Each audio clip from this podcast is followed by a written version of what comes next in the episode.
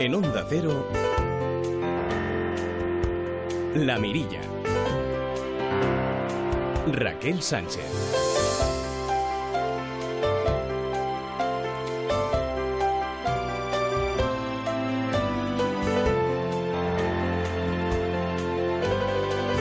Por delante aún tenemos bastantes días para recuperarnos, me refiero a lo gastronómico y esperar a la noche de fin de año. Hemos pasado ya la noche buena, hemos disfrutado de los amigos, de la familia, esas comidas quizás un poco copiosas, pero hay que celebrarlo, bueno, pues como merece la ocasión.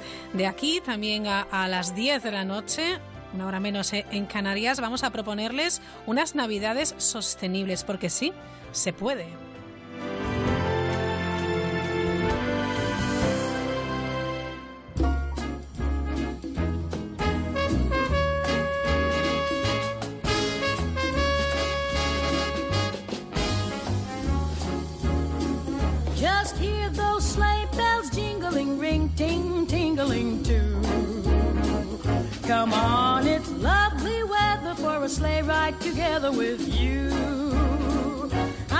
Enseguida hablamos con eh, portavoces de Greenpeace, de la Asociación Ecologista, y vamos a visitar hoy los grandes escenarios eh, de la música en Navidad. Las obras eh, más clásicas, de música clásica, que se suelen escuchar en los teatros de todo el mundo. Hoy estaremos con eh, nuestro musicólogo de cabecera, Roberto Relova, en Nueva York, en París, en Viena. Pero también, eh, bueno, pues vamos a hablar de la Navidad desde un punto de vista muy particular que no les voy a desvelar con la eh, periodista y editora Teresa Zatarain.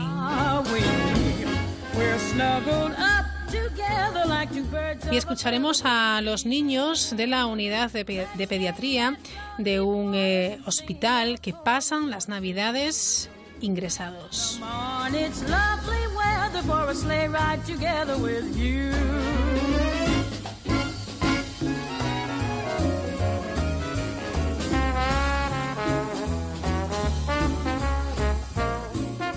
Bueno, vamos a hablar de, consumo, pero de ese consumo masivo. En la actualidad se extraen y emplean alrededor de un 50% más de recursos naturales que hace tan solo 30 años. Cada persona, por ejemplo, compra un 60% más de ropa que hace 15 años y la conserva la mitad del tiempo. Dura muy poco tiempo. Otro dato, por ejemplo, también para, para la reflexión, una tercera parte de cada carro de la compra navideña termina en la basura. Esto preocupa o debe preocuparnos a todos y preocupa y mucho a Greenpeace. Elvira Jiménez es responsable de campaña de Greenpeace. Elvira, ¿qué tal? Buenas noches. Hola, buenas noches. Vaya que a veces eh, abrimos nuestro armario y vemos que tenemos un montón de ropa y la mitad ni la usamos, por ejemplo. Sí, de hecho, pues eh, en España cada de media cada persona tira al año 7 kilos de ropa. Eh, hemos pasado pues de unas temporadas no que venían muy marcadas no temporada invierno temporada verano ahora tener una temporada continua con nuevas colecciones constantemente que lo único que buscan realmente pues es que sigamos comprando y comprando sin cesar cuando realmente pues eh, no lo estaremos necesitando ya que la felicidad nosotros pensamos aunque sea así un poco filosófico que no está en cuántas cosas tenemos y cuántas cosas nuevas nos compramos sino qué hacemos con ellas de qué nos rodeamos y qué experiencias tenemos pues con las cosas que poseemos. La verdad es que es para, para reflexionar. Por ello hay unas jornadas, las jornadas AZ que se desarrollan eh, en España, en distintas, en distintas localidades y también, bueno, pues en todo el mundo, porque este mensaje, a pesar de que lo sabemos, hay que recordarlo y hay que hacerlo llegar. Sí, es un mensaje que bueno que, que está ahí, que la gente pues puede estar más o menos de acuerdo, pero luego realmente en el día a día pues al final nos dejamos llevar pues por las por las prisas, por las modas, por las campañas de marketing y realmente pues esta reflexión, nosotros lo que queremos hacer con estas jornadas es que de esa reflexión pasemos a tener una experiencia real, ¿no? De qué puede ser compartir, eh, hacer tus propias cosas, crear, eh, intercambiar, pues eh, todo eso que en esa frase son como ideas, pues que la gente realmente lo pueda experimentar. Porque compartir, crear, eso se hacía antes, no es nuevo, Elvira, hay que volver un poco atrás, ¿no? Sí, eh, nosotros lo que decimos, bueno, es que hay que volver, en muchos casos, pues no hay que reinventar las cosas. Eh, en muchas de las eh, formas de consumo, ¿no? De que estamos promoviendo ya se hacían antes, pero ahora les podemos dar también un toque moderno, ¿no? Y con las nuevas tecnologías, eh, pues crear nuevos espacios, pues para compartir, e intercambiar ideas, o sea que le podemos dar el punto, digamos, moderno y tecnológico, pero sí que volviendo un poco a una vida más sosegada y a otro concepto, ¿no? De, de la posesión y de las cosas que tenemos que había hace unas décadas antes de, de esta invasión del marketing, pues totalmente abusivo. Claro que en Navidad pues se acentúa, obviamente, ¿no? Pero sí es cierto que si uno reflexiona sobre lo que mete en ese carro de la compra de Navidad, pues hay muchas cosas que podríamos prescindir de ellas. Hay que comprar pues con sentido, con sentido común. Pero es cierto que a veces nos puede saborajín y nos metemos casi sin querer. Pero bueno, vamos a, reflexionar con datos encima de la mesa, porque los españoles nos gastamos 1.421 millones de euros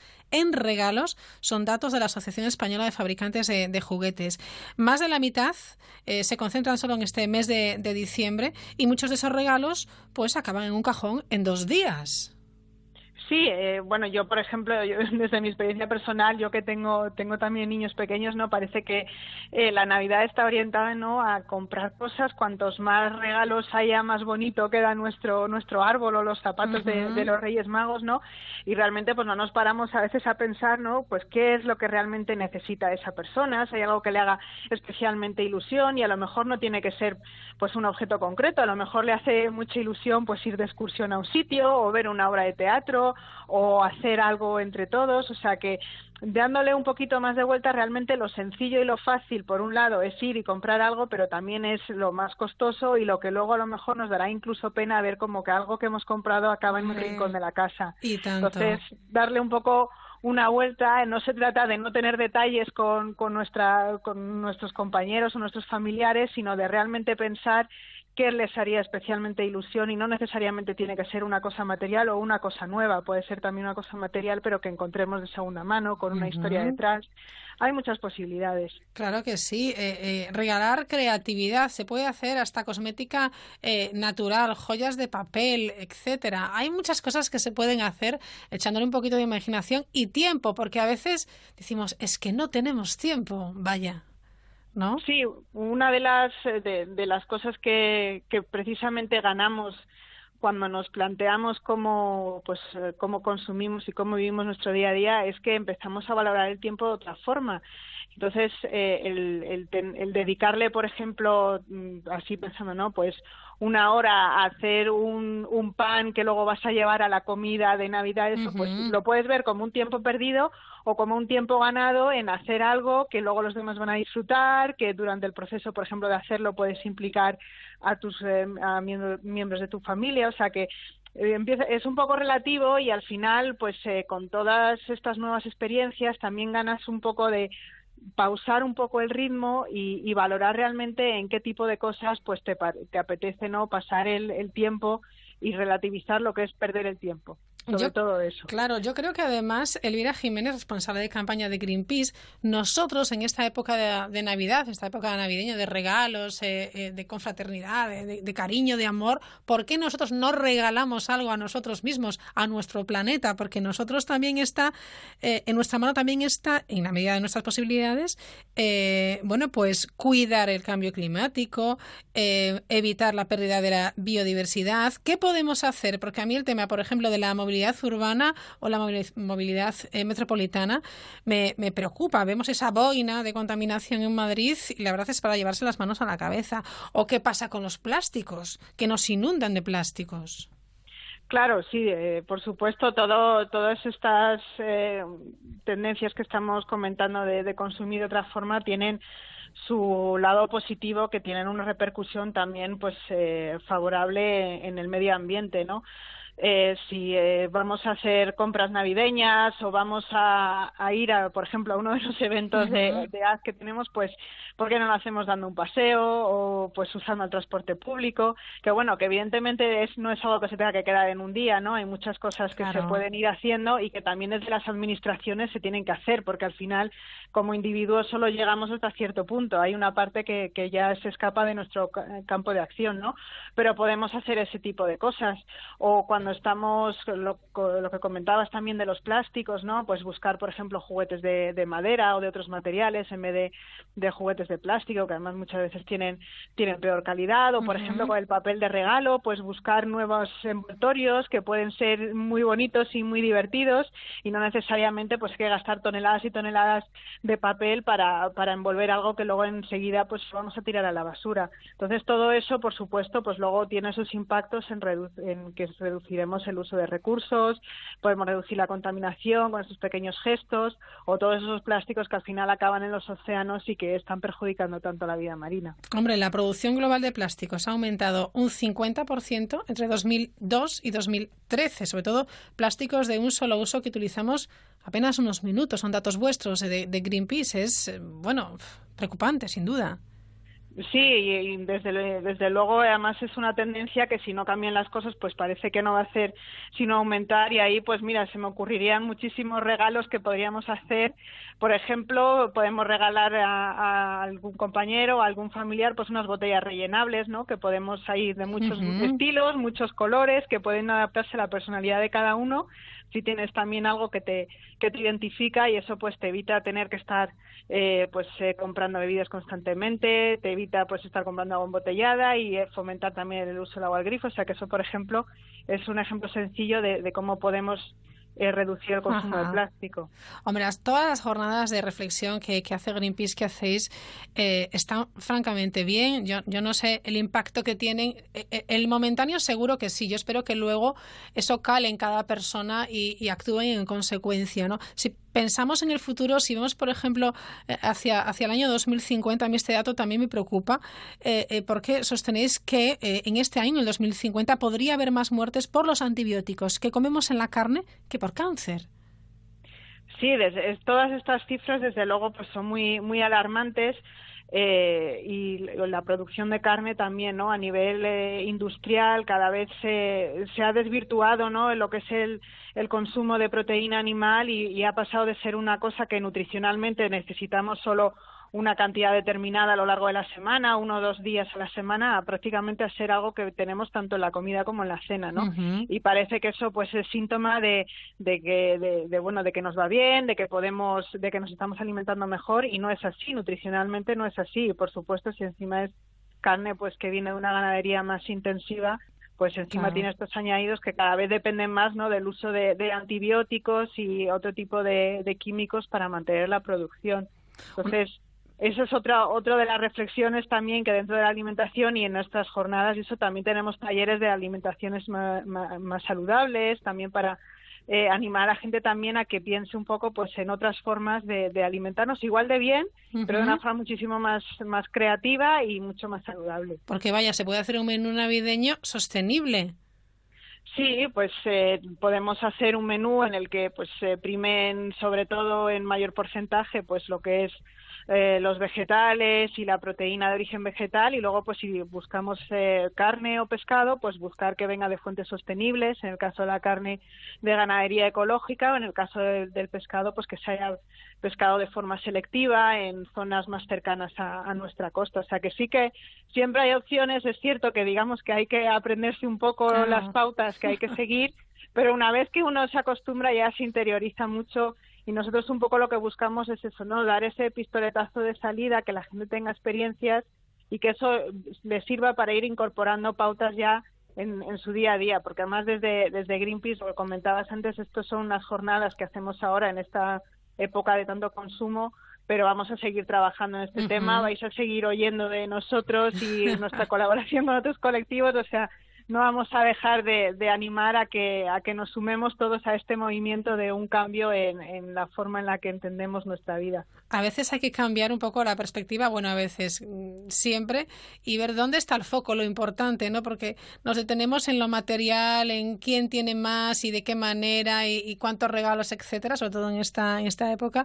Y lo que tenemos de verdad al final es lo que nos rodea, el planeta, la biodiversidad, la naturaleza, y nos la estamos cargando. Elvira, las cosas como son. Sí, sí, al final el, único planeta que tenemos es, es este. Se habla mucho ¿no? de lo que es la, la huella ecológica, de que necesitaríamos tres planetas como la Tierra ¿no? para, para mantener el consumo de recursos que tenemos y eso pues nos tiene que llevar pues a, la reflexión y a la acción y además a la acción no no queremos transmitir el mensaje porque no es así no de que tenemos que renunciar a cosas sino que tenemos que descubrir otras formas de experimentar y de disfrutar de nuestra comida de nuestra ropa de nuestros objetos cotidianos entonces no se trata de decir que no, sino que de decir que sí a otras formas de, entender pues cómo vivir nuestro día a día de una forma más sostenible. Una de las particularidades más chulas que tiene Greenpeace es que con cada campaña que hace, o con cada reflexión, con cada comunicado de prensa, también bueno pues nos hace esbozar una sonrisa y reflexionar, ¿no? Y nos hace preguntas como por ejemplo, ¿sabrías hacer una tortilla de patatas sin huevos o una paella ecológica? ¿Cómo sobrevivirías un solo día de tu vida normal sin plásticos de un solo uso? O por ejemplo, lanza la pregunta, ¿has participado en algún mercado de trueque como hacían nuestros antepasados en el neolítico? Rigor sí, pero rigor mortis no. Está muy claro, ¿no?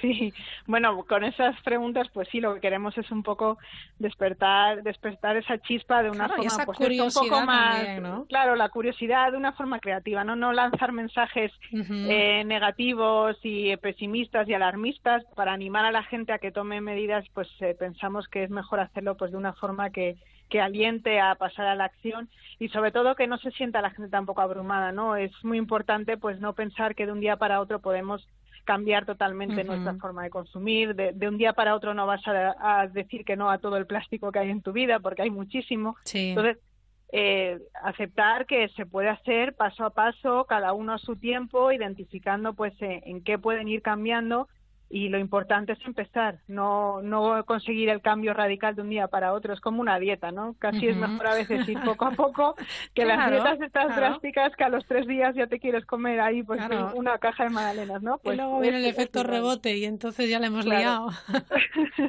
claro, pues eso, cada uno en la medida de sus posibilidades. Bueno, hay preguntas chulas, pero hay datos también sobrecogedores. ¿eh? Yo digo tres y terminamos. Para producir un kilo de carne de vacuno son necesarios hasta 15.000 litros de agua y la ganadería responsable del 18% de las emisiones de gases de efecto invernadero. Otro dato del fondo del mar, el 73% de poblaciones de peces en el mundo se encuentran totalmente explotadas, sobreexplotadas o agotadas y en el Mediterráneo hasta el 90%. Y el dato de los plásticos que dábamos hace un instante, que ha aumentado eh, su producción un 50% en los últimos años. Esos plásticos encima de un solo uso. Hay muchas preguntas que debemos hacernos, Elvira, en todo caso. ¿eh? Sí, desde luego hay eh, muchas cosas que, que podríamos lanzar sobre sobre la mesa y que nos, nos harían preguntarnos también cómo hemos llegado hasta ahí y sobre todo cómo no somos conscientes, porque el problema de todos esos datos que tú dices es que, bueno, que uno sale a la calle y abre el agua, abre el grifo y sigue saliendo agua, sigue habiendo pescado en las pescaderías, no me encuentro la basura por todas partes, entonces parece que esas cosas que decimos que suceden en otros sitios o algo así, que no nos afectan realmente porque no lo vemos, pero realmente son crisis que de, a nivel eh, ambiental y también incluso con sus consecuencias sociales que están ahí y que cada vez vamos a ir viendo más sus impactos. Entonces es mejor empezar a actuar ya antes de que pues nos comamos un pescado que lo tenemos que ir a pescar al otro punta del mundo y que encima va a estar lleno de plásticos eh, en su interior o, o que tengamos pues una carne ya de, de malísima calidad porque la producción se ha disparado y, hay que recurrir a técnicas que no son nada saludables ni sostenibles. Bueno, pues les invitamos a participar en las jornadas que durante todo el año organiza Greenpeace. Hoy nos detenemos en, bueno, pues en la época navideña en la que estamos porque nos volvemos todos un poco locos y es posible una Navidad sostenible con un menú navideño sostenible y moda, porque no moda también sostenible. Hagamos esa, esa reflexión. Elvira Jiménez, responsable de campaña de Greenpeace, ¿algún mensaje para finalizar así que quieras eh, dar a nuestros oyentes en estas fechas navideñas? Pues bueno, por, en primer lugar que les animo a todos a participar en las jornadas, eh, que pueden ver los eventos en distintas ciudades en asgreenpeace.org. Hay muchísima variedad y de todos los colores para todas las edades. No, no hay que no hay que quedarse con las ganas de asistir. Muy bien. Nada, invitar pues eso un poco a la, a la reflexión, pero lo que decía la reflexión positiva y que es una buenísima oportunidad de estas fechas para hacer regalos realmente especiales y que no necesariamente pues significan comprar, comprar y comprar todo cosas nuevas. Elvira, gracias y feliz Navidad. Muchas gracias, igualmente. Hasta luego.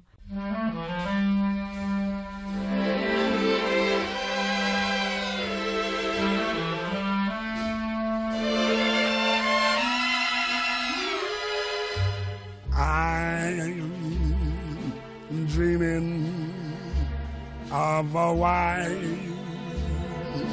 Christmas just like the ones I used to know. La otra tarde cogíamos nuestros bártulos y nos fuimos hasta la unidad de pediatría del Hospital Público Álvaro Cunqueiro de Vigo. And children. Ni que decir tiene que nos encanta estar con niños, pero también es cierto que en unas fechas como estas, bueno, pues tiene su toque nostálgico y un poquito triste que estos niños tengan que estar ingresados en estos días tan especiales. No obstante, hay que decir que, eh, bueno, la, la mirada, los ojos llenos de ilusión, lo contento que se pusieron cuando nos vieron, la verdad es que no hay dinero que lo pague.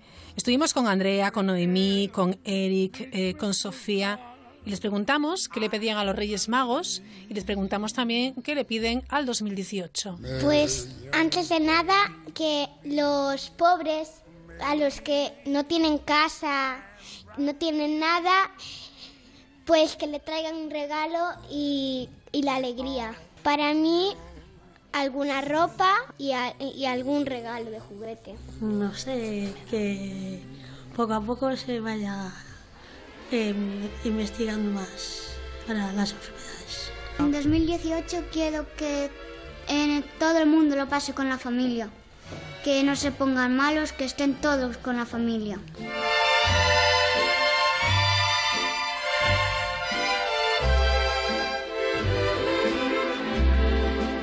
May your days be merry and bright. Peticiones a los Reyes Magos, deseos para 2018 y también le piden algo a los hospitales. ¿Qué le pedimos al jefe también del hospital y al jefe de pediatría? ¿Alguna petición? Pues que nunca se rindan eh, mm, e intentar eh, sacarles la sonrisa a los niños, que, que nunca pierdan la esperanza. Que siga así, que nunca quita a los doctores tiritas, Ajá. ni a la, la payasa esa que viene por las habitaciones Sí. y nada más.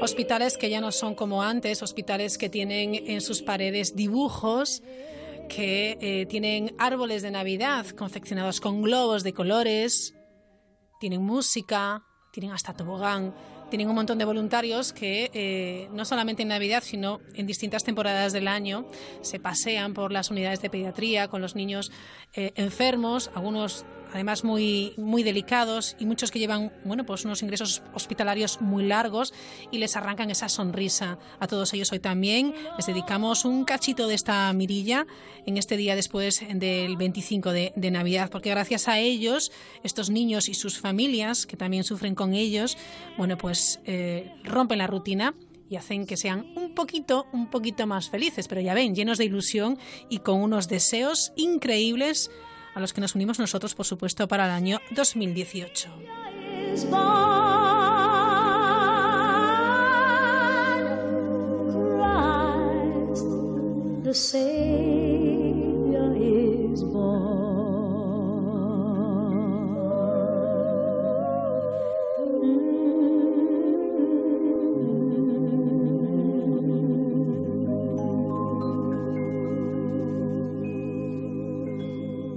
La Mirilla.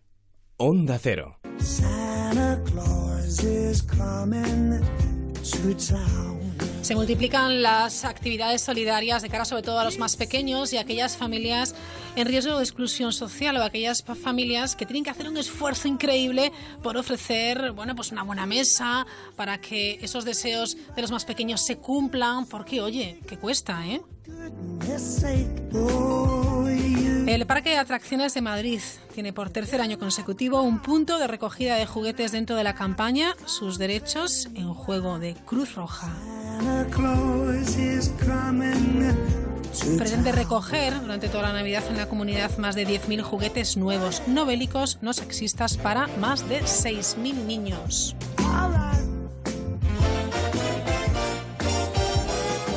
Y hacen un guiño a las personas que colaboran, aquellas que entreguen un juguete nuevo, se le aplicará a los adultos el precio de entrada de niño en el parque de atracciones.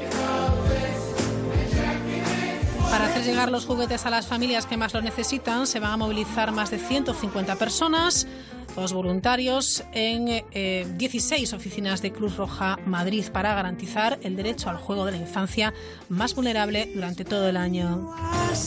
Es uno de los colectivos, los más pequeños, los niños, la infancia, los que más están sufriendo los efectos de la pobreza en los hogares. Hay familias que tienen enormes dificultades para asumir los gastos más básicos. Por ejemplo, en el boletín sobre la vulnerabilidad social número 13 de Cruz Roja, centrado en la infancia atendida por la organización, un 18% de los niños afirma no tener juegos ni juguetes.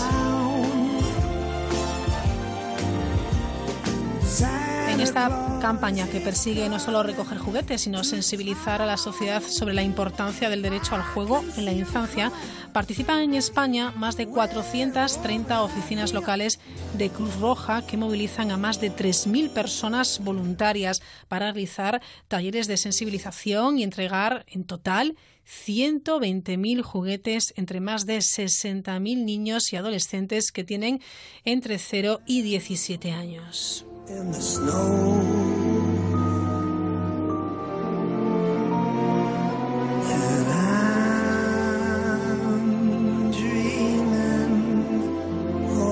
Son juguetes para los niños que tenemos más cerquita aquí en España, pero también pensamos en otros niños de otros lugares, cerca y lejos. Eh, ha lanzado una campaña, Baltasar vuelve a casa, con el objetivo de conseguir que los pigmeos baja, una de las etnias más desfavorecidas del África subsahariana, reciba materiales de primera necesidad, médicos y escolares que ayuden a seguir construyendo sus derechos.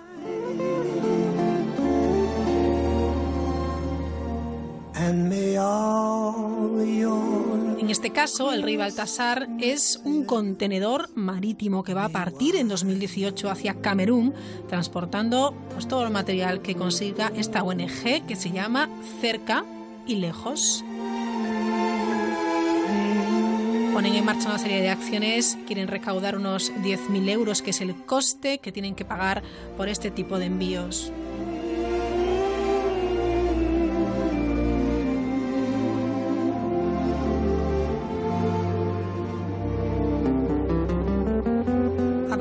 Para agradecer a todas aquellas organizaciones, asociaciones de vecinos, centros culturales, que son muchos en cada ciudad grande y en cada pueblo pequeñito, que aportan su granito de arena para que estas fechas, vacaciones de los niños, pues lo vivan como deben vivirlo, con muchísima ilusión.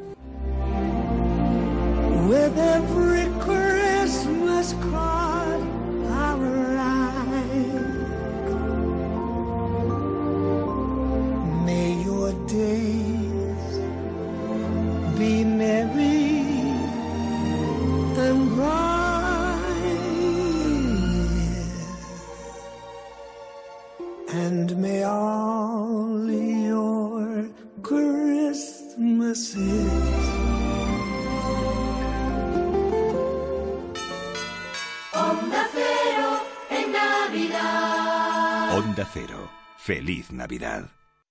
Mientras oyes la radio, miles de conductores que tienen el coche impecable tienen la misma duda. ¿Por qué a mí? Si te han subido el precio del seguro de tu coche o moto, vente a la mutua y sea cual sea, te lo bajamos. Llama al 902-555-485. 902-555-485. Vamos, vente a la mutua. Condiciones en mutua.es. ¿Todos los planes de pensiones tienen comisiones? Con menos comisiones, ¿gano más para mi futuro? Conoce toda la verdad en ing.es. Planes de pensiones naranja de ING. People in Progress. Ningún ladrón quiere entrar donde no puede robar.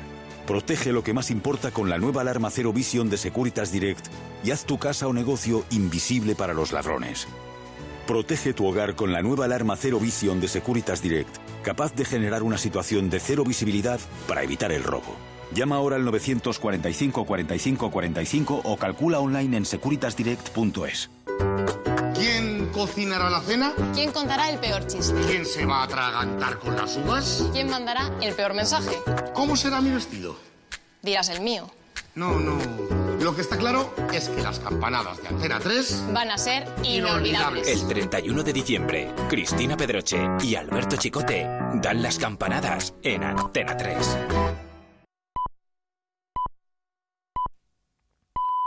Son las 9, las 8 en Canarias.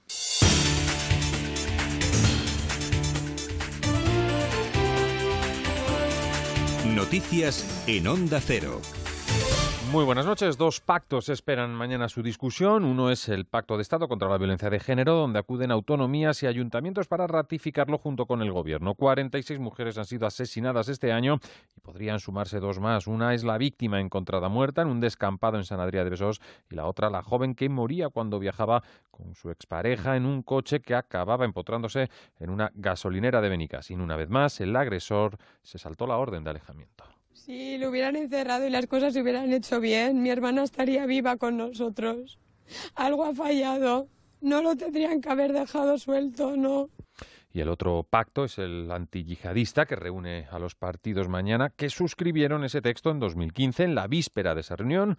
Una vez más, se pide que PNV y Unidos Podemos acudan como observadores. Defienden posturas Rafael Hernando del Partido Popular y Rafael Mayoral de Podemos. Lo tiene muy fácil, no tiene más que firmar mañana el documento. Yo sé que hay gente que se cree moralmente superior y que cree que va a los sitios, eh, puede ir a los sitios de observador. Y nosotros tenemos toda la responsabilidad para poder seguir acudiendo en calidad de observadores, dando nuestra opinión y reafirmando nuestro apoyo a las fuerzas y cuerpos de seguridad del Estado y a la Judicatura. Más asuntos. El dispositivo policial puesto en marcha por el Gobierno en los días previos al referéndum ilegal del 1 de octubre en Cataluña está a punto de finalizar. Interior ya tiene fecha y será el próximo sábado cuando los agentes de Guardia Civil y Policía Nacional dedicados a este operativo se retiren a sus destinos como consecuencia de que la situación se ha ido normalizando a partir de la aplicación del artículo 155 y posterior celebración de las elecciones el pasado 21 de diciembre, pues ya se había acordado hace ya varias semanas que el final del despliegue tendrá lugar en los próximos días, de tal manera que el día 30 ya no quedará ninguno de los integrantes de Policía Nacional y Guardia Civil que han estado formando parte de este dispositivo especial. Declaraciones del ministro Juan Ignacio Zoido al término de una reunión con sindicatos policiales y asociaciones de guardias civiles sobre la mesa la equiparación salarial y el compromiso del Gobierno para que en 20 días haya un documento donde se plasme una partida presupuestaria a tal efecto, algo que es de recibo para Manuel Moya, secretario general de la UGC. Nosotros entendemos que sí se va a producir por una razón, sobre todo, porque la sociedad nos apoya en esta reivindicación, ahora más que nunca. Siempre nos ha apoyado, pero ahora más que nunca. Y entendemos que, el Ministerio debe hacer eh, debe hacer caso a esta, efectivamente a esta eh, reivindicación histórica, este agravio comparativo histórico, claro que. Y un apunte más del exterior en California, tres semanas después de declararse el que es ya el peor incendio de la historia sufrido en este estado, los bomberos controlan el 88% del fuego, más de 114.000 hectáreas han quedado arrasadas. Información deportiva, Javier Matiachi. Ya ha terminado la jornada del Boxing Day en la Premier League. En el último partido, el Liverpool ha arrollado 5 a 0 al Swansea. Antes, el Manchester United ha empatado a 2 en el descuento en casa ante el Barley. El Chelsea se ha impuesto 2 a 0 al Brighton con goles de Morata y Marcos Alonso. Además, el Tottenham ganó 5 a 2 al Southampton, encuentro en el que Harry Kane ha marcado 3 goles, por lo que ha superado a Messi como futbolista con más goles en el año 2017. El Sevilla, por su parte, sigue buscando entrenador para sustituir a Eduardo Berizzo. Informa la prensa italiana que hoy se ha reunido con Walter Mazzarri y con Vincenzo Montella. Y ya tenemos en la isla de Tenerife, en Arona, los equipos que van a disputar el torneo internacional de la Liga Promises. Se acaba de celebrar la presentación. Mañana por la mañana comienza la fase de grupos. Bueno, pues más información a las 10 de las 9 en Canarias y en nuestra página web ondacero.es. Onda Cero en Navidad. Onda Cero. Feliz Navidad. ¿Todos los planes de pensiones son iguales? ¿Puedo traspasar mi plan cuando quiera sin complicaciones? Conoce toda la verdad en ing.es. Planes de pensiones naranja de ING. People in Progress.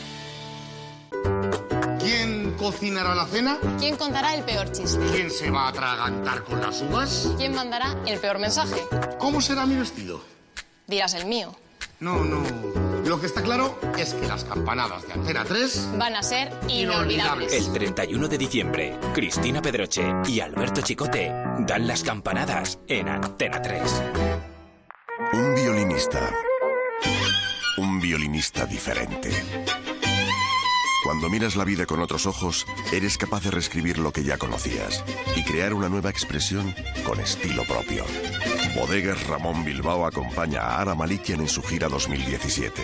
El viaje comienza aquí.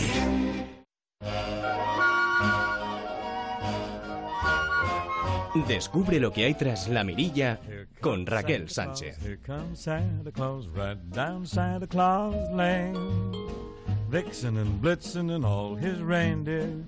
Are pulling on the. Bells are ringing, children singing, all is merry and bright. Hang your stockings and say your prayers, 'cause Santa Claus comes tonight.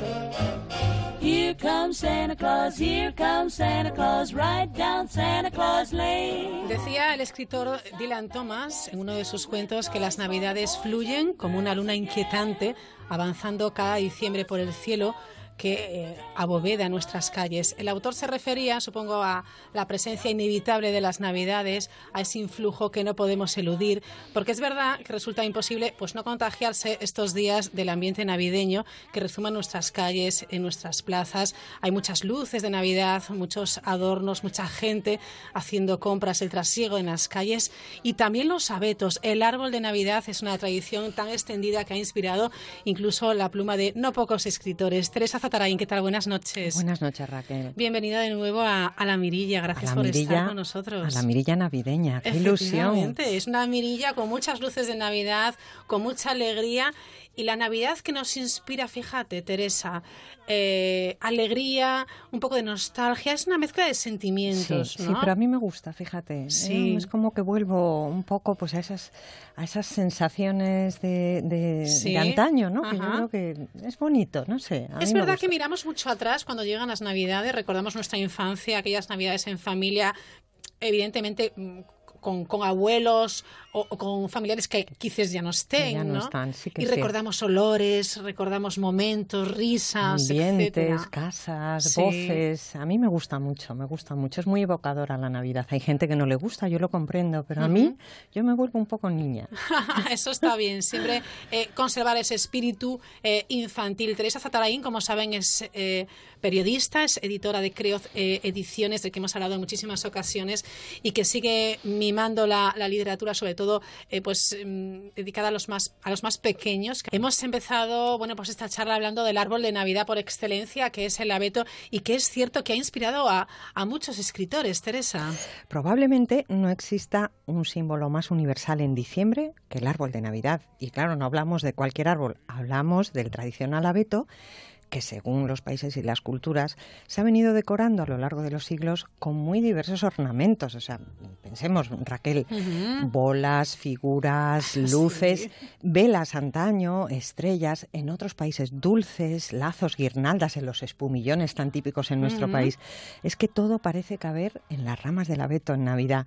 Por cierto, Raquel, que cada ornamento de los que hemos citado tiene un significado en la tradición de los pueblos y en su historia. ¿m? Claro, seguro que sí. Seguro. Lo cierto es que decorar un abeto Navidad es una costumbre mundialmente extendida y millones de hogares ponen el árbol al llegar diciembre.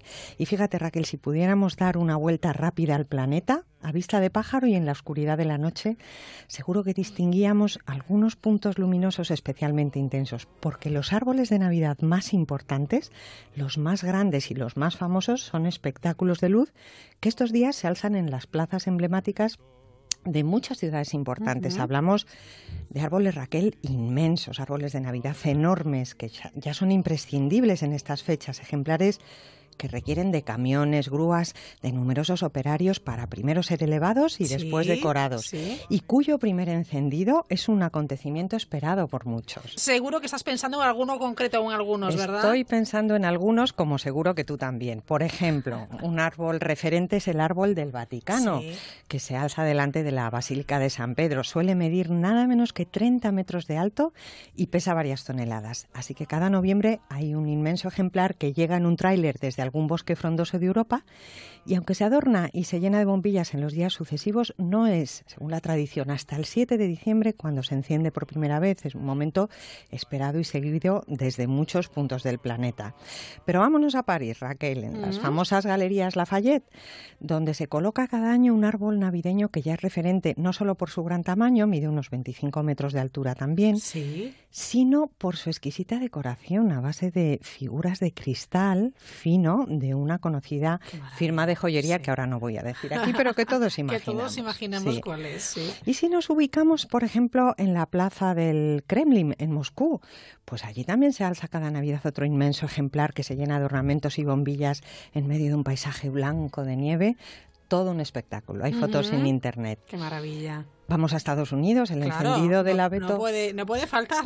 Claro, el encendido del abeto exterior eh, de la Casa Blanca en Washington, pues es todo un acontecimiento con el presidente y su familia. Y justo delante del Centro Rockefeller de Nueva York también se alza en Navidad uno de los árboles pues más famosos de todos los tiempos. Además se dice que en Carolina del Norte se decora e ilumina desde hace años el árbol de Navidad vivo probablemente más viejo del mundo. Así que fíjate qué viaje podríamos seguir, un viaje turístico alrededor de- del, ¿eh? del árbol de Navidad, siguiendo a los grandes árboles de Navidad, Río de Janeiro, Seúl, Milán, Praga, Oslo, Kiev, Tokio, Beirut o Sri Lanka, donde se instala, por cierto, el árbol navideño artificial más alto del mundo, nada menos que 75 Guau. metros. Así que Raquel, muchas ciudades, como vemos, importantes ciudades, se rinden a esta tradición que ya es universal. Efectivamente. Hoy he traído un villancico alemán porque hay que hablar de Alemania. Hablar de Alemania. Teresa, Sí. eh, en Alemania, país del que parece venir este símbolo navideño. Escuchamos un poquito el Venga. villancico. La voz es de Andrea Bocelli. Qué maravilla.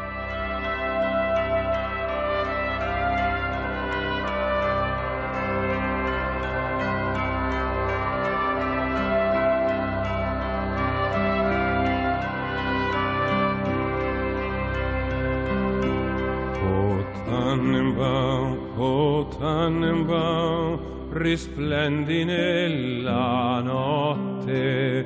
O Tannenbaum, o Tannenbaum, risplendi nella notte. Le luci tue scintillano come le stelle brillano. O Tannenbaum, o Tannenbaum, nella.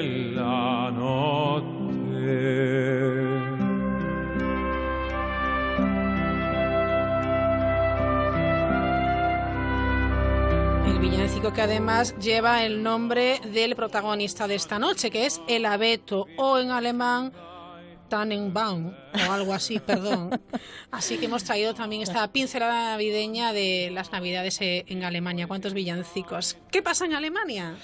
Mira, allí hay un árbol, es verdad que la tradición allí es muy fuerte, hay un árbol especialmente popular que está decorado al estilo tradicional alemán y se ubica cada año frente a la puerta de Brandenburgo, Ajá. que como sabes es uno de los símbolos emblemáticos de la capital alemana. Y Teresa, ¿tú sabes contarnos cómo se, se extiende esta, esta tradición, que además eh, aparece reflejada en cuentos, en narraciones navideñas a partir del siglo XIX? En torno al abeto de Navidad también parece haber surgido una narrativa específica. Pues sí, puedo contaros porque ya me imaginaba que tú preguntas cosas a veces un poco profundas y lo he mirado. Puedo contaros porque además es bonito. Mira, se dice que en, la antigüedad los, los pueblos germanos creían que la tierra y los astros pendían de un árbol gigante y divino. Entonces, para rendirle culto, cada solsticio de invierno, del 21 al 22 de diciembre en el hemisferio norte, decoraban un roble con antorchas y después bailaban a su alrededor. Pero en el siglo VIII, San Bonifacio, que fue un importante evangel- evangelizador de Alemania e Inglaterra, cambió esta tradición. Derribó el roble sagrado y en su lugar plantó un abeto, que es un árbol perenne como símbolo del amor eterno de Dios. Fue adornado con manzanas en alusión a la tentación para los cristianos y también con velas por aquello de que Dios es la luz del mundo y entonces esta costumbre ya se fue extendiendo por Europa a lo largo de la Edad Media y después por América con la colonización. Fíjate, Raquel, el primer árbol de Navidad decorado como hoy acostumbramos a decorarlos se pudo ver en Alemania a principios del 1600. 1600. 1600. Y hay la certeza de un primer abeto navideño en el castillo de Windsor, en Inglaterra, Ujú. en 1841. Luego la tradición llegó por primera vez a nuestro país un poquito después, hacia 1870. Así que es lógico que el abeto aparezca en cuentos y narraciones navideñas de autores de diversos países a partir de la mitad del siglo XIX, como has dicho. Una época además en la que la industria editorial empieza a promover con éxito una literatura específicamente navideña. No pocos cuentos y relatos de Navidad reflejan ya entonces la presencia de un abeto en el ambiente y en algunos casos, Raquel, el árbol de Navidad se convierte incluso en protagonista absoluto. Como esta noche, que lo hemos convertido en protagonista también de este espacio en la mirilla. Seguro que podemos referirnos a uno de estos relatos, porque dinos, eh, si el abeto navideño pudiera hablar, si fuera protagonista de nuevas historias en diciembre, ¿qué nos diría? Pues yo creo que tal y como están los tiempos, lo primero que nos diría es basta. basta. Y no sin razón. Mira, afortunadamente hace años que no se comercializan abetos silvestres por Navidad y que en su lugar ha surgido una industria de cultivo que sustenta la tradición de decorar árboles vivos. De todas maneras, Raquel, hoy tenemos una oferta magnífica de abetos artificiales y podemos evitar la tala de cualquier ejemplar, incluso si es cultivado. Sí, Porque verás, Allá en el bosque había un abeto, lindo y pequeño. Crecía en un buen lugar, le daba el sol y no le faltaba el aire y a su alrededor se alzaban muchos compañeros mayores. El pequeño abeto solo suspiraba por crecer, no le importaba el calor del sol, ni el frío del aire, ni atendía a los niños de la aldea que se sentaban junto al menudo abeto y decían qué pequeño y qué lindo es. Pero el arbolito se enfurruñaba al oírlo. Así empieza Raquel el cuento infantil supongo que te sonará El abeto, El abeto. de Hans Christian. Andersen. El popular escritor danés nació en 1805 en una familia muy pobre, que sin embargo supo alentar siempre su imaginación. Es, como sabemos, uno de los más famosos escritores de cuentos infantiles de todos los tiempos, autor de títulos tan famosos como La princesa y el guisante, La sirenita, El soldadito de plomo, El traje nuevo del emperador y así hasta un total de 150. Bueno, pues en este cuento clásico, el pequeño abeto se hace por fin mayor. Deslumbrado por lo que le cuentan los pájaros y por otros árboles vecinos talados en Navidad, él también quiere salir de su entorno para brillar ricamente adornado en el salón de un hogar. Y a fuerza de tanto deseo, incapaz de valorar aquello que le ofrece el bosque, consigue su objetivo. Y por fin una Navidad brilla con profusión en un salón de ciudad. Pero las fiestas terminan y el árbol es arrinconado en un polvoriento desván y sus ramas se resecan y el verde de sus púas se va desvaneciendo. Y cuando de nuevo puede contemplar un jardín floreciente es ya en su final y entonces se pregunta a sí mismo ¿por qué no supe gozar cuando era tiempo? Ahora todo ha terminado. Vino el criado y con un hacha cortó el árbol en pedazos, formando con ellos un montón de leña que pronto ardió con llama clara bajo el gran caldero. El abeto suspiraba profundamente mientras pensaba en un atardecer de verano en el bosque o en una noche de invierno bajo el centellear de las estrellas.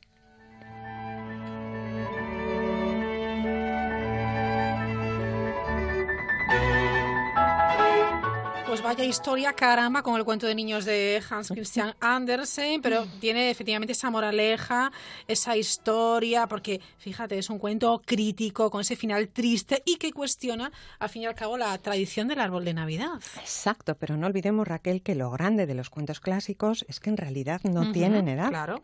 Cualquier lector los va a disfrutar, son además muy directos, como tú has dicho, Sí, y- sí. y con frecuencia muy Tienen- aleccionadores, tienen- muy didácticos. Tienen historia, tienen Sí. historia. A mí, por ejemplo, este relato, eh, el abeto de Hans Christian Andersen, me lleva a pensar, fíjate, en el valor de cada ser vivo, incluso de los pequeños abetos de vivero decorados en diciembre. Y fíjate, Raquel, eh, en algún sitio en Internet he leído que cada año se venden 27 millones de ejemplares naturales solo en Estados Unidos. Vaya cifra. Vaya bosque. Sé que tienes más, más cuentos, que hay más historias, que también eh, Hans Christian Andersen, bueno, pues eh, rinde homenaje a la magia del árbol en otro de, de sus cuentos. Un cuento que, por cierto, te voy a poner yo. Era una noche fría y nevada de Año Nuevo. La gente pasaba con sus cálidos abrigos, guantes y bufandas, todos en apuro por llegar a algún sitio. Algunos ya iban tarde y se apresuraban por llegar a casa, y otros iban a algún lugar de eventos para celebrar el Año Nuevo. Los niños corrían por las calles lanzándose bolas de nieve entre sí. Por supuesto, eran los que más disfrutaban de la nieve. Ellos jugaban unos con otros riéndose histéricamente. Pero en las calles había una niña muy distinta a aquellos que estaban jugando. Esta pequeña niña estaba de pie en medio de la calle viendo a los otros niños jugar. Ella no tenía un gorro para protegerse del frío como los demás. Su Era la niña de los fósforos, la pequeña cerillera. Qué cuento más bonito, pero qué triste. Uy, es uy, que, es que los cuentos de. Arden- de Andersen son a veces Tiene ese componente muy emotivo, efectivamente. Sí, sí.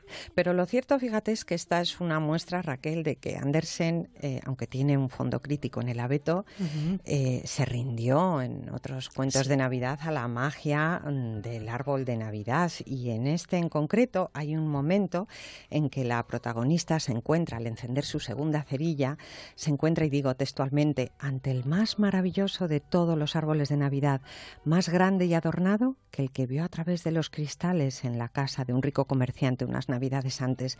En sus ramas verdes ardían miles de velas y numerosas imágenes de colores se asomaban a mirarla. Ya ves la presencia del abeto en la escritura tradicional. Y tanto que sí, desde Andersen hasta, bueno, hoy en día, hasta nuestros días, este árbol de Navidad, este árbol, ha estado en el imaginario pues de muchísimos escritores, a veces casi como disculpa, un adorno en el ambiente que sirve como pretexto para evocar momentos o recrear vivencias que incluso tienen poco que ver con, con la Navidad.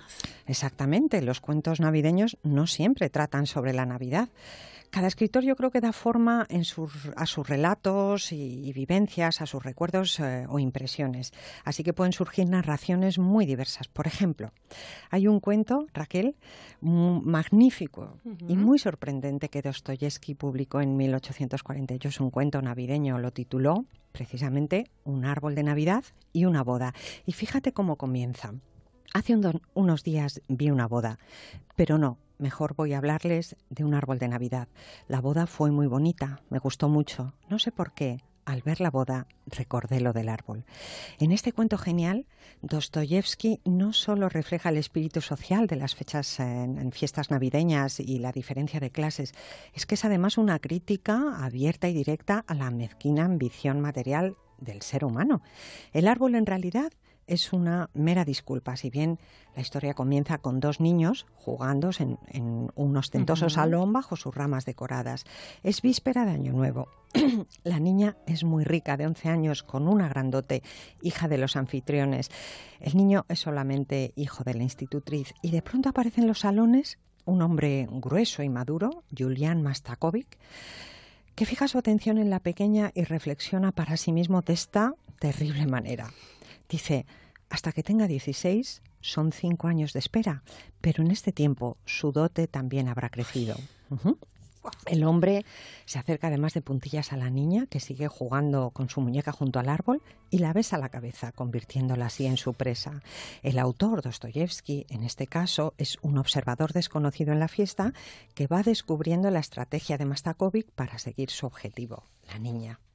Lo realmente sorprendente eh, es eh, el final en este breve cuento, que cabe en un solo párrafo, el último, y dice así Raquel. Hace poco pasé por delante de una iglesia. Me dejaron estupefacto la muchedumbre y la gran cantidad de gente que llegaba en carruaje. Fuera se hablaba de una boda. Me colé tras la multitud de la iglesia y vi al novio. Era un hombre pequeño, redondo y bien alimentado que corría, se alteraba y disponía. Por fin se oyó un murmullo. Traían a la novia. Me abrí paso entre el gentío y vi a una belleza encantadora que apenas acababa de alcanzar su primavera. Pero la bella joven estaba pálida y triste. Todavía afloraba en ella el primer semblante infantil que parecía pedir clemencia. Decían que apenas había cumplido los dieciséis. Contemplé con atención al novio y de pronto reconocí en él a Julián Mastakovic, al que llevaba sin ver justo cinco años. La miré a ella. Dios mío, la muchedumbre comentaba que la novia era rica, que tenía una dote de quinientos mil. Pues los cálculos los hizo muy bien, pensé ya en la calle. Vaya cuento, un cuento desde luego de Navidad original en su temática, Muy obviamente, original. y un rato sorprendente de, de un gran autor. Y es que, al fin y al cabo, alrededor de ese árbol navideño, de ese abeto, confluyen vidas, confluyen historias pues de lo más, de lo más diverso, de lo más diferente. Quizás todas ellas tocadas, como decíamos al inicio, por un punto de nostalgia. Pues probablemente haya ese punto de nostalgia mm, de una u otra forma, porque la Navidad, como hemos dicho, invita a evocar y en los relatos así lo podemos ver, a rescatar recuerdos. Y fíjate, Raquel, hablando de nostalgia y de recuerdos, aquí me viene a la cabeza otro precioso cuento navideño, muy tierno. Se llama Navidad en el Rin, es de Luigi Pirandello. Y me viene a la cabeza porque el autor toca un tema muy común en estas fechas que todos eh, hemos sentido siendo adultos, Claro. como es el recuerdo de los seres queridos los que ya no ausentes. sí. Durante unos años, cuenta esta historia, cada Nochebuena, un padre adornó a escondidas el abeto para sus hijas pequeñas. Tras varias navidades de luto por su muerte, la mayor de las hermanas, ya una joven, intenta un día recuperar la tradición y encarga un abeto en Nochebuena, porque aún había tres niñas en la casa. Pero el árbol Raquel solo consigue aumentar el vacío del padre ausente y el cuento termina así con la voz de la joven. Nunca olvidaré aquel árbol de Navidad que adorné para otros más que para mí, ni aquella fiesta que acabó en llanto, y nunca se borrarán de mis ojos las tres pequeñas huérfanas que agarradas a las faldas de su madre imploraban papá, mientras el árbol sagrado cargado de regalos iluminaba con, su con luz misteriosa aquella salita cubierta de flores. Vaya, es un texto desde luego conmovedor que, nos revuelve por dentro, que es como al final, eh, bueno, pues también tiene ese poder de, de los cuentos, de, de las historias, ¿no? que nos hacen sentir algo y en estas épocas quizás un poquito más. Y es de, que le- de tocar todas las clavijas, Raquel. que Es que Efectivamente, los, los cuentos de sí. Navidad son de lo más dispar, de lo más diversos, sorprendentes. ¿eh? Es, es muy curioso hacer esta reflexión también porque a veces identificamos esos cuentos de Navidad con determinados temas o con determinadas eh, circunstancias, pero hay un trasfondo ahí muy curioso y muy potente, ¿eh? Sí, muy muy potente. potente. Porque efectivamente la Navidad no es siempre eh, sinónimo de júbilo, de, de la alegría, como a menudo refleja pues, pues la literatura, ¿no? Claro que no, las vidas siguen su curso en Navidad, no se paran y a veces lo que se recuerda no es del todo placentero. Hay un cuento de Truman Capote que publicó en 1982 y que tituló Una Navidad. Estamos hablando de literatura y de historia. Refleja Sí. muy bien toda esta diversidad de la que hablamos. Pues fíjate, en Una Navidad de Truman Capote se narran las primeras Navidades de un niño de unos siete años en la casa de su padre, al que casi no conoce por el lejano divorcio con su madre. El encuentro no resulta nada fácil, como te imaginas, y el árbol de Navidad en, este, en esta historia en concreto simboliza la gran decepción del pequeño, una tras otra, pero esta es como la guinda. Y fíjate cómo lo describe. Podía ver a mi padre a gatas debajo del árbol disponiendo una pirámide de paquetes que crujían levemente cuando él los movía. Me sentía aturdido, ya que lo que veía me obligaba a reconsiderarlo todo. Si se suponía que estos regalos eran para mí, obviamente no, había no habían sido enviados por el Señor ni repartidos por Papá Noel. Fíjate qué fatalidad. Y ¿no? tanto que que el sí. niño vaya a perder Vaya. su inocencia en ese. Qué triste, Sí, qué sí. triste. El, des- el desvelo, vamos. Sí, en fin. Bueno, definitivamente bajo el epígrafe de cuentos de Navidad cabe muchísimas historias. Creo además que estos relatos, bueno, pues contribuyen de, de alguna manera a avivar en el lector ese espíritu especial que notamos eh, en este ambiente navideño estos días y que cada cual, obviamente, Teresa Zatarain interpreta a su manera. Claro, la Navidad cada uno la vive como quiere o como puede, claro. Ujú. A mí, desde luego, me parece eh, una de las mejores cosas de la Navidad zambullirme en antologías de cuentos que siempre encuentras en las librerías, pues siempre Sí. hay alguna editorial que edita una antología de cuentos Ujú. y disfrutar y descubrir preciosas narraciones en torno a la, a la Navidad me consuela muchísimo, además. Y fíjate, Raquel, eh, supongo que tenemos que, que ir terminando porque Bueno, sí, podría por- ser interminable estar aquí. Porque sobre, litera- sobre eh, bueno, eh, literatura, sobre Navidad o con la Navidad de excusa o con el abeto de Hay excusa. miles de historias, exacto. Pero mira, hay dos relatos que quiero traer aquí para terminar. Vale, venga, ¿eh? la guinda. Me parecen hermosísimos, Ujú. Raquel, así que bueno, eh, los he elegido por eso. Uno se titula Bajo el abeto. Es un cuento de Theodore Storm, publicado en 1862. Puede encontrarse traducido al español en alguna antología de cuentos de Navidad para adultos que hay ahora mismo en el mercado, ¿vale? Muy bien. Para quien busca saborear la tradición más clásica, y yo es que soy una de ellas. Estamos hablando de un cuento de, de mediados del 19. Sí, sí, pero muy navideño. Muy bien. Con abetos silvestres, eh, nieve en el entorno, es todo ese imaginario de luz, de olor a dulces típicos impregnando el hogar, con relatos y canciones de infancia. Este cuento de Storm es una auténtica delicia. Descubre la historia de una familia burguesa alemana a través de las navidades vividas, con preciosas evocaciones a la infancia y a la juventud. Y hay además una historia de amor de fondo maravillosa. Y habría tantos pasajes eh, para mm, rescatar, para leer aquí, que casi sería leerlo de nuevo. Así que he cogido al azar estas líneas como ejemplo, para abrir boca y que la gente se anime a buscarlo. Bien. Decía así. De repente veo cómo llega la Navidad a nuestra tierra. A la vieja casa de piedra, los picaportes de latón están más relucientes que nunca. La gran lámpara de cristal del pasillo alumbra con más claridad las volutas de estuco de las paredes. Un reguero de niños cantando y pidiendo va entrando por la puerta. Desde la amplia cocina del sótano huelen el aroma de la masa de las galletas que chisporrotea al fuego. Aún soy un niño. Las habitaciones a ambos lados del pasillo están iluminadas. A la derecha, la sala del abeto, y yo en la puerta escuchando cómo, dentro de la estancia, crujen el espumillón y las ramas. Y así el lector, con este cuento, se va metiendo en un ambiente casi real, intensamente navideño y lleno de calor y de encanto y magia. Bueno, esta es una de las historias bajo el abeto, este cuento de Theodore Storm de 1862, pero había otra historia con la que querías terminar. Pues esta es mucho más reciente. eh, es casi volver al principio, Ajá. Raquel, a ese pobre abeto de Andersen que está alado en Navidad y que jamás vuelve al bosque. O al gran abeto del Vaticano, al que después de leer esta fábula yo miro con un poquito más de Sí, compasión. ¿eh? sí, sí. Deseando que pronto se instale en el Vaticano un hermoso árbol artificial y no se tale ni un solo inmenso ejemplar más. Y es que casi dos siglos después de aquel abeto de Andersen, la escritora italiana magnífica Susana Tamaro escribió un libro breve, El gran árbol, en el que cuenta el viaje de un inmenso abeto con más de 300 años que es talado en Navidad para adornar precisamente la Plaza del Vaticano. Es una fábula preciosa que habla de la soledad de nuestro tiempo, pero también del amor, del coraje, de la esperanza. Claro que remueve la conciencia y cuestiona la tala de tan valiosos ejemplares. El libro es, eh, está escrito pensando en jóvenes lectores, pero resulta tan conmovedor, Raquel, que es que a mí me fascinó leerlo. Ante el inmenso abeto de la Plaza del Vaticano, Sí. unas navidades, el Papa se conmueve así. ¿Cuántas veces paseando por los montes de Tatra, el Altísimo le había hablado con el murmullo de las frondas? En esos instantes parecía que el tiempo abrazaba ya la eternidad. Rememorando las emociones de aquellos días, sintió que se le saltaban las lágrimas. No hizo nada para retenerlas. Llegó debajo del gran árbol y lo abrazó. Notó en su mejilla la áspera corteza y el perfume de la resina era el perfume de su juventud. El Papa acarició el árbol.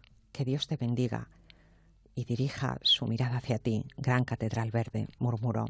Y la bendición del Papa en esta historia, un poco fantástica pero maravillosa, hace posible el milagro al final. El gran ejemplar, el gran árbol enorme de 30 metros, regresa al bosque, es de nuevo alzado sobre sus raíces y recupera la vida. Así que yo me quedo, Raquel, para cerrar este programa con esta preciosa fantasía de Navidad. Maravilloso. Teresa Zaraín, gracias, buenas noches A vosotros, jueves. a vosotros, Raquel, un abrazo. La Mirilla. Onda Cero.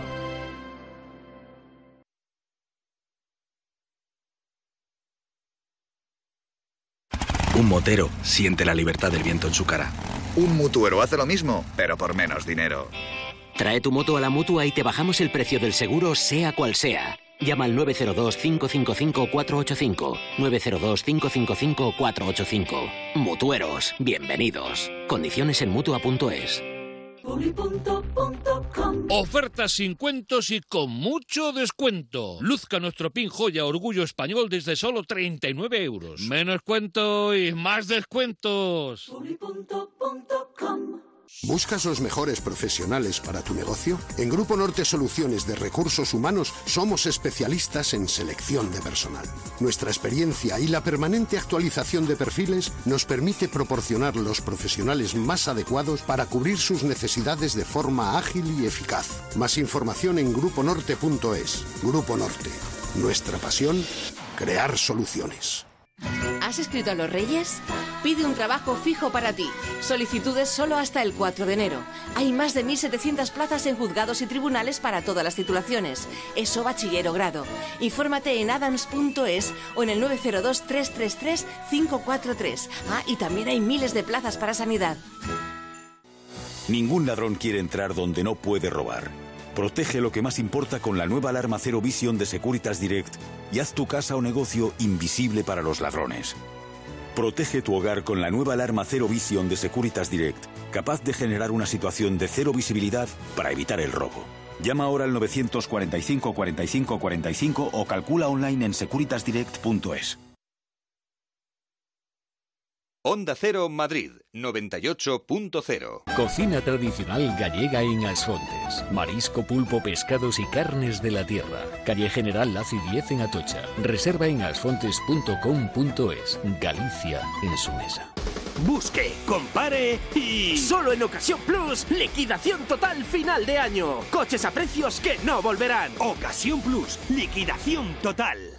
Te salen trabajos esporádicos. Con Factu.es podrás facturar y cotizar a la seguridad social. Además, contarás con el certificado de PRL, seguro de responsabilidad civil y mutua. Sé tu propio jefe, sin complicaciones ni riesgos. Factu.es es confianza. Nuevas formas de trabajar. Una joven aristócrata abandona una vida de privilegios con la arriesgada misión de salvar vidas.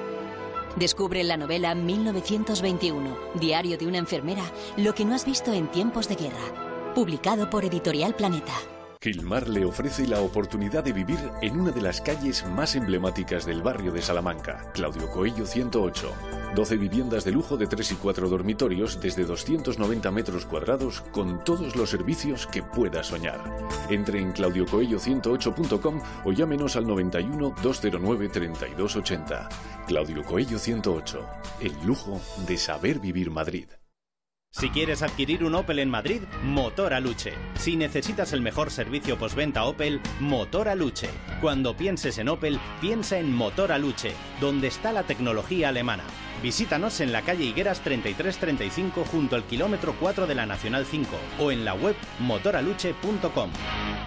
Regalar artesanía es ofrecer a quienes te rodean algo especial, elaborado con cuidado y cariño. En la Feria Mercado de Artesanía de la Comunidad de Madrid llevamos 30 años haciendo de tus regalos algo único. Ven a vernos a la Plaza de España. Te esperamos hasta el 5 de enero. Comunidad de Madrid. Restaurante Carlos Tartiere, el mejor cabrales del mundo. Cachopo, faves de cultivo propio, arroces y mucha sidra. Calle Menorca 35, restaurantecarlostartiere.com. Tardes plurales, de análisis, información y debate. Tardes entretenidas, de territorios, entrevistas y participación. Tardes con ingenio y humor. Tardes con Julia Otero. Respecto a lo que supone, por una parte, ocupar las calles y por otra, desalojar las calles. Seguro que tienen puntos de vista distintos. Las personas físicas tenemos que cumplir con nuestra obligación, que es mirar la actualidad desde el lado del humor. Igual que la obligación de nuestros gobernantes es la de solucionar problemas. No Muy bueno. Julia en la onda. De lunes a viernes, Julia Otero, a partir de las 3 de la tarde. Te mereces esta radio. Onda Cero, tu radio. Onda Cero Madrid 98.0 FM. Asómate a la mirilla en Onda Cero.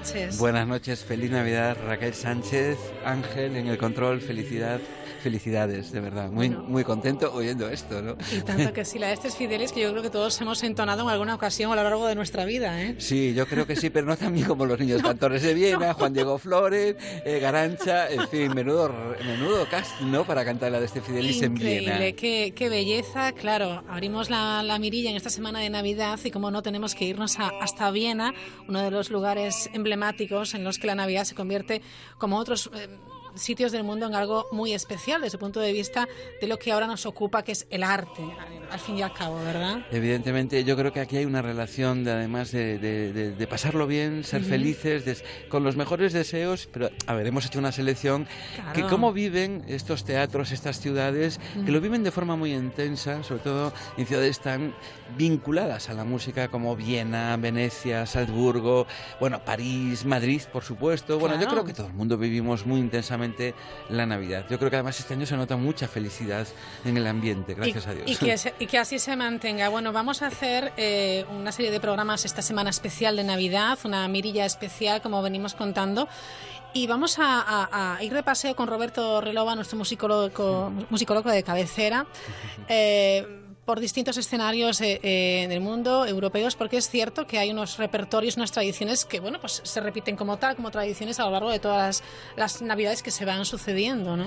Sí, es curioso comprobarlo. Cuando hablábamos Raquel Sánchez y yo de, de, del programa de este año, de, de, hablar de esas ciudades y también de esos repertorios, de esas programaciones que pueden ser muy arriesgadas por las puestas en escena, por los repertorios en sí mismo y, por ejemplo, las grandes sorpresas que este año se llevan dos obras emblemáticas de la cultura europea, uh -huh. de la cultura moderna, contemporánea, que son nada más y nada menos que la Bohème de Giacomo Puccini y la Novena Sinfonía de Beethoven. Hasta ahora el, el, el, Mesías de Händel era casi siempre lo tradicional, pero sí. la novena ha, ha, llegado, no sé, a unas uh -huh. cotas de popularidad en este, sí, en este y, 2017. Y la, Bohème es que la hay en París, en Madrid, en Viena, en, en Múnich. Eh, dices tú, pero que... Bueno, claro, la Bohème es un cuento precioso, porque, bueno, un cuento, es una historia, perdón, sí. pero tiene ese punto Charles Dickens navideño, Ajá. el frío, la pobreza, pero el amor, la riqueza, la generosidad del amor, pero claro. bueno, la muerte también, evidentemente, de su personaje. Ajá. Y luego veremos, además, porque claro, hay, hay una puesta en escena en este momento en París, el que quiera el 31 de diciembre se acaba, pero también en Madrid hay una puesta, hay unos cantantes maravillosos, que de eso hablaremos. Yo querría hablar, de todo caso, de, de, de que a veces, bueno, se habla de las óperas, los repertorios, sí. pero por ejemplo en Latinoamérica y aquí también en España eh, hay una canción muy típica de, este, de estas épocas, de este repertorio, y curiosamente lleva el nombre de una de mañana de carnaval, mañana Ajá, de carnaval. Sí. Y yo creo que la gran noticia es que además hay una, un gran soprano de estas ciudades de las que hemos hablado, pues ha hecho un repertorio eh, enorme como Turandot, La Bohème, uh -huh. Madame Butterfly, ha sido pues una referencia en la historia de la interpretación, que es Cristina Gallardo Domas, una uh -huh. famosísima soprano chilena, que ha tenido la diferencia de venir a Galicia, a Orense, a Orense, a grabar un disco eh, al piano con Juan Durán, el famoso compositor gallego. Pues el resultado no puede ser más que magnífico. Eh, yo espero que cuando ustedes lo escuchen, a Raquel le ha encantado. Hombre. Cuando lo escuchen le va a encantar, pero yo creo que todo el mundo va a recordar esta canción tan bonita de Luis Bonfá, un compositor brasileño, esta uh -huh. mañana de carnaval, y esta voz tan maravillosa de Cristina Gallardo Domas y al piano Juan Durán. Y es de, bueno, yo creo que como estamos en martes claro. de Navidad. Claro. Nos esa... vamos al martes de carnaval, que también es algo, eh, uno de los temas, bueno, pues más típicos. Hablamos de tradiciones, de cómo se repiten efecto, esos repertorios, en ¿no? Efecto, en efecto. Entonces, Perfecto. bueno, pues esto es una de esas canciones típicas que en las galas operísticas en Brasil, Venezuela, Chile, Cuba. Bueno, me gusta, pues. Y bueno, y ya, pero es que es precioso. Tiene un punto melancólico. Después de una fiesta, después de mirando al cielo, ya, veré, ya verás, es precioso. Lo, lo, lo escuchamos, lo escuchamos, por favor, me encantaría.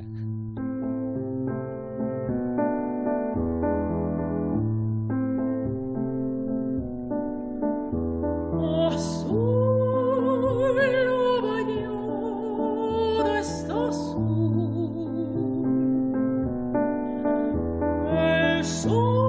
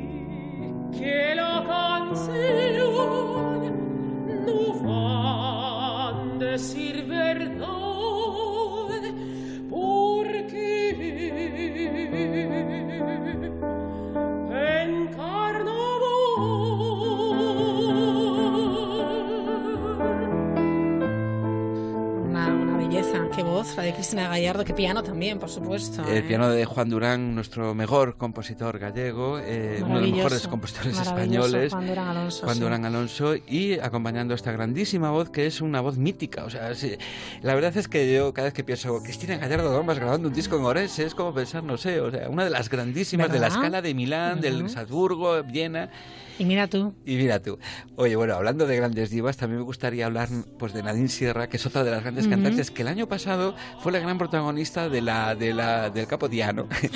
el fin de año es que se lo montan muy bien estos países, y ciudades. que lo montan bien, Yo creo que ¿eh? España debería de buscar un puntito de esos porque tenemos un teatro real tan bonito, bueno, que se intenta hacer, ¿eh? pero bueno, no sale tan Sí, bien, ¿no? Claro, me falta O sea, ese punto un poco... eh, glamuroso y- Exacto, esa es la palabra. sí, sí. Ese, ese glamour, ese- esa elegancia, que también la tenemos, ojo, ¿eh? Bueno, hombre, aquí están los mejores diseñadores históricos, ¿eh? Pero es verdad que ese, ese, ese, ese ambiente, ese aire que se respira tan, tan, tan elegante, tan, tan lujo, tan, Sí, tan- bueno, me parece maravilloso, ¿no?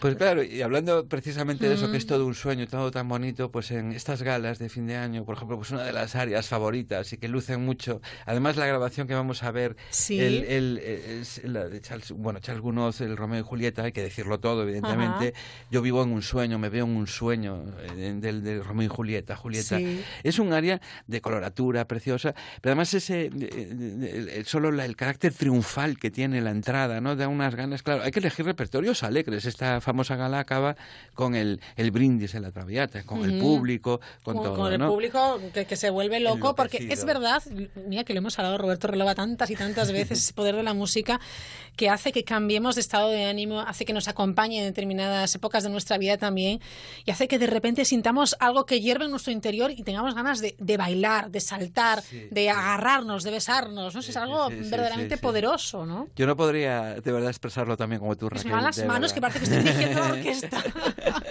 es que, maravilloso. claro, yo creo que además en estas fechas la música es que es una compañera fabu- fabulosa para nuestros sentimientos, alegría.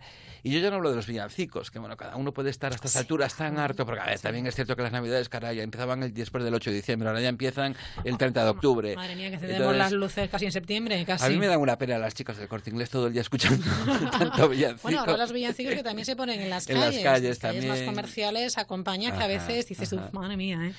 Bueno, Les vamos a recomendar que pongan óperas también. también, yo creo que sí, deberían, deberían de contratarnos a Raquel Sánchez y Roberto Relova para asesorarles. Que tomen- que tomen buena tomen nota. buena nota. Romeo Lo hacemos gratis además. bueno, ya hablaríamos de Lo ello. haríamos, ya hablaríamos. Seguimos, Bueno, Robert. Pues eso, Romeo y Julieta, Charles Gounod, Yo vivo en un sueño. Nadine Sierra, la soprano en Venecia, en directo.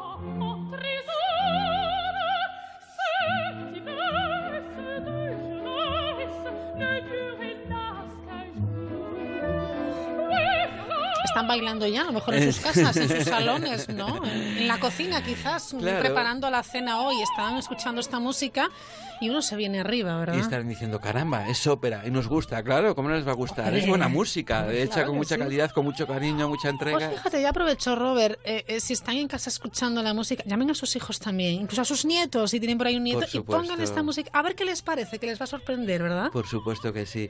El otro día oía a un gran pedagogo en una conferencia decir que los niños que nunca en su vida escuchan cantar a sus padres, a sus madres o no ponen música en su... serán sordos para todo, para los idiomas, para todo, hasta para serán malos hasta para las matemáticas. Yo ahí no me meto. Pero para la sensibilidad bien, y para que un niño aprenda a cantar, que sepa cantar, porque Dios, este el niño no sabe cantar, por favor. Claro. Yo creo que en, nuestra, en nuestro país se, canta mucho desde pequeñito, ¿eh? Sí, yo creo que sí. Gracias Ya- a Eurovisión y cosas así. Desde la cunita, incluso antes, estamos siempre sí, con la, sí, con la música, con la música a vueltas. Bueno, maravilloso. Maravillosas. Eh, eh, Nadine pues, Sierra. Nadine Sierra en Romeo y Julieta en Venecia, en una gala de fin de año en esta maravillosa ciudad mágica, que además también es protagonista de muchas óperas a lo largo de la historia. Y caramba. Eh, bueno, pues eh, para que se vea, ya, el ambiente que se respira, lo estamos viendo en, en el vídeo también, es, es que es tremendo, ¿no? Y elegantísimo todo, como tú decías, ese glamour, ¿no? Tan maravilloso. Es maravilloso, la verdad, toda esa elegancia, aquí la soprano con su vestido rojo, ceñido, largo, maravilloso, el pelo recogido, como, como, como casi todas, ¿no? Y esos pendientes largos, me parece increíble. Luego, bueno, es un, es un lugar fantástico, ¿no? Este es un teatro, el Teatro de la bueno que es precioso, precioso. Además, ese encanto, ¿no? Al lado, claro, de, las- de los famosos. eh. Maravilloso. Precioso, el tema del agua, la arquitectura barroca, eh, es- es- es- los canales, no me salía la palabra. Los Canales, estabas buscando la palabra. no me salía, no me salía. Muy Estoy bien. a Nadine Sierra. Pues Nadine Sierra en, en Venecia seguimos un poco y nos vamos hasta Francia, hasta, hasta París, por supuesto, ¿no? Y ahora yo te rogaría que, se pudiese ver, eh, que pudieses, que lo pudiésemos ver y que lo puedan ver también. Y ojo, porque además, mire, en este momento se le puede ver La Bohème de Puccini, se puede ver en Madrid, se puede ver en París. Yo recomendaría en Viena, en Múnich, yo recomendaría cualquier versión. Pero, eh, bueno, primero eh, que en, en- en- Madrid está cantando Anita Harding y eh, Costello, Estefan Costello, que es un tenor maravilloso, este papel de, de- de Rodolfo en, en- Mimi, eh, perdón, en La Bohème, y Mimi Anita Harding.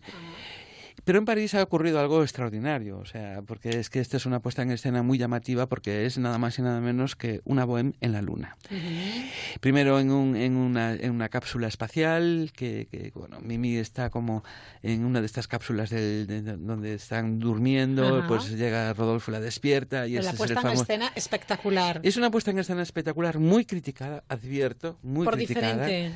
eh, por diferente, Por atrevida. por, atrevida, por arriesgada. Ya. Y ya hemos hablado mucho, porque son muchos años hablando en estos programas tuyos, Raquel, de, de la música, de la ópera, de las escenografías, y que si hay que renovar, etcétera. No lo sé. A ver, la idea es muy bonita en el sentido de que todos los románticos siempre miran a las estrellas, la luna, etcétera, y de repente el amor va a la luna, Claro, como metáfora vale. como una metáfora. Ahora bien, ¿no? Ahora, yo qué sé. Que cada eh, uno también opine, que lo busque, que lo vea. y en que- la Ópera de París tiene la ventaja de que puedes meterte en su página web y puedes consultar y ver algunos de sus vídeos promocionales y ahí Sí. se ve la famosa escena de cómo, bueno, de cómo se encuentran Rodolfo y Mimi. A mí me hace mucha gracia, bueno, porque claro, Mimi es una Hombre, joven chica A ver. eh, muy encantadora, pero bueno, yo creo, por lo menos vamos a escucharlo, porque además en las... Lo en las- escuchamos y les invitamos a que lo busquen que lo también busquen, en sus casas. ¿eh? porque además lo que vamos a escuchar es precisamente la Sonia Soncheva, la soprano, y Atalaya Ayán, que es un tenor brasil- brasileño. Ojo con este tenor que está teniendo un éxito tremendo. Lleva dos años disparado, bueno, tanto que está en la luna. Ata- Ayán. vale. Ataya Ayán, eh, que pa- parece un nombre así como, como, como árabe, ¿no? Pero no, Ajá. es, es brasileño. Es brasileño, apuntamos, ¿eh? Es muy joven y está teniendo muchísimo éxito. Lleva dos años de verdad eh, muy, muy. Y la puesta en escena, ojo que hay que advertirlo, eh, que todo el mundo habla- hab- habrá oído hablar de él, de Klaus Gutz. ¿no? Sí. Ojo, y la orquesta es la Nacional de París y aparte de eso dirige Dudamel, Gustavo Mm, Dudamel. ay, qué o sea, que con lo cual de, de nuevo, oye. Pero fíjate, Raquel, día 31 en París viendo esta ópera en la luna. Yo me imagino, yo me imagino. Vamos ¿No? a escucharlo, nos Vamos ponemos así un poco en ambiente. En ambiente lunar. Vamos allá.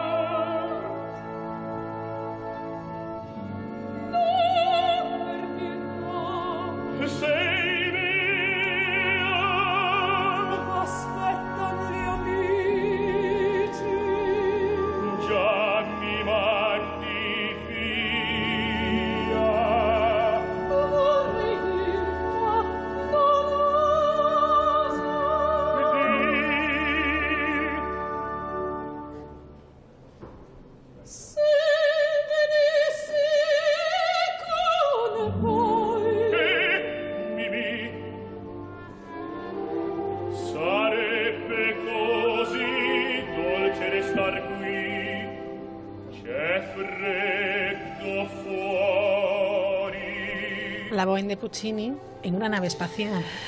En una nave espacial que luego salen a la luna, se ve la luna, llegan los amigos de, de Rodolfo, de Mimi. O sea, es que. Claro, es diferente. Es, eh, eh, llama mucho la atención. O sea, espectacularidad es, es por lo por lo extraño, ¿no? Que, que resulta esta, esta imagen. Pero bueno. Sí. Yo no tengo nada en contra. Habría que verlo, evidentemente. Yo ya digo, la crítica es feroz, feroz Me lo contra. imagino porque es, choca Sí, muchísimo. sí, sí. Pero hay que arriesgar también. Yo creo que ahí está Joan Mataboch, el director del Teatro Real de Madrid, que antes lo fue del Liceo, siempre habla de que la crítica y el público tiene que renovarse, tiene y de verdad es que si queremos renovar el repertorio, Mm. a ver, estamos hablando de que una Bohème, la Bohème se está viendo en siete, ocho ciudades en este momento en Europa. es que ahora es que- un toque diferente. Claro, ¿no? es que no vamos a ver el mismo Alien todas las veces de la película de Ridley Scott. la- o sea, hay que evolucionar en el cine fantástico, en el cine de ciencia ficción, ¿no? Yo no lo sé si está bien o mal porque no puedo, estoy viendo un vídeo nada más. Ujú. Las voces son, Bueno, me encantan, o sea, estamos de acuerdo Ahí que no hay fallo, no hay ¿eh? fallo. La dirección musical, la orquesta, Sí, sí. claro, muchas veces los críticos dicen es que juegan con la ventaja de tener eso, cantantes maravillosos, orquestas maravillosas y y toda la escena, claro, mm, todo el mundo la perdona, la justifica. Bueno.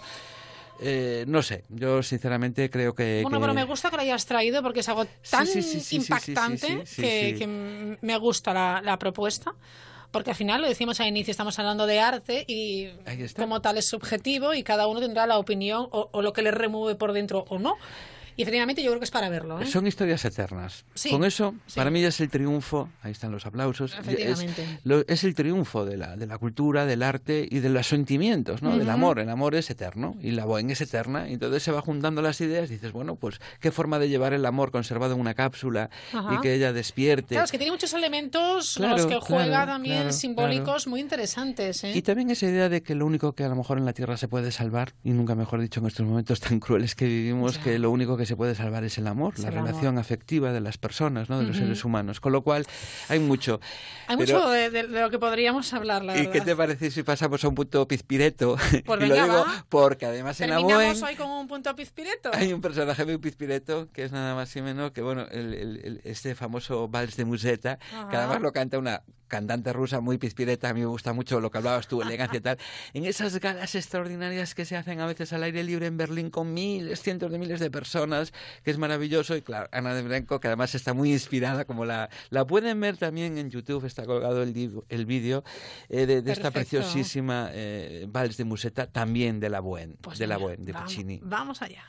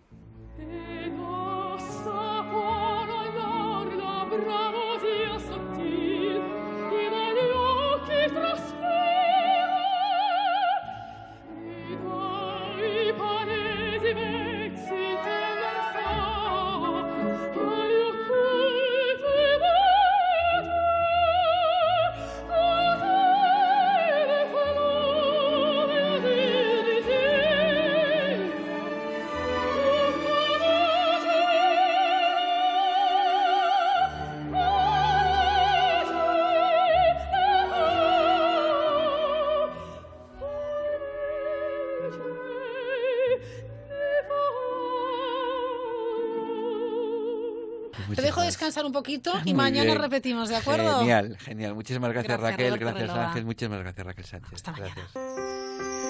Y nosotros nos vamos ya corriendo, corriendo, pero mañana volvemos a la misma hora, ocho y media esta mañana.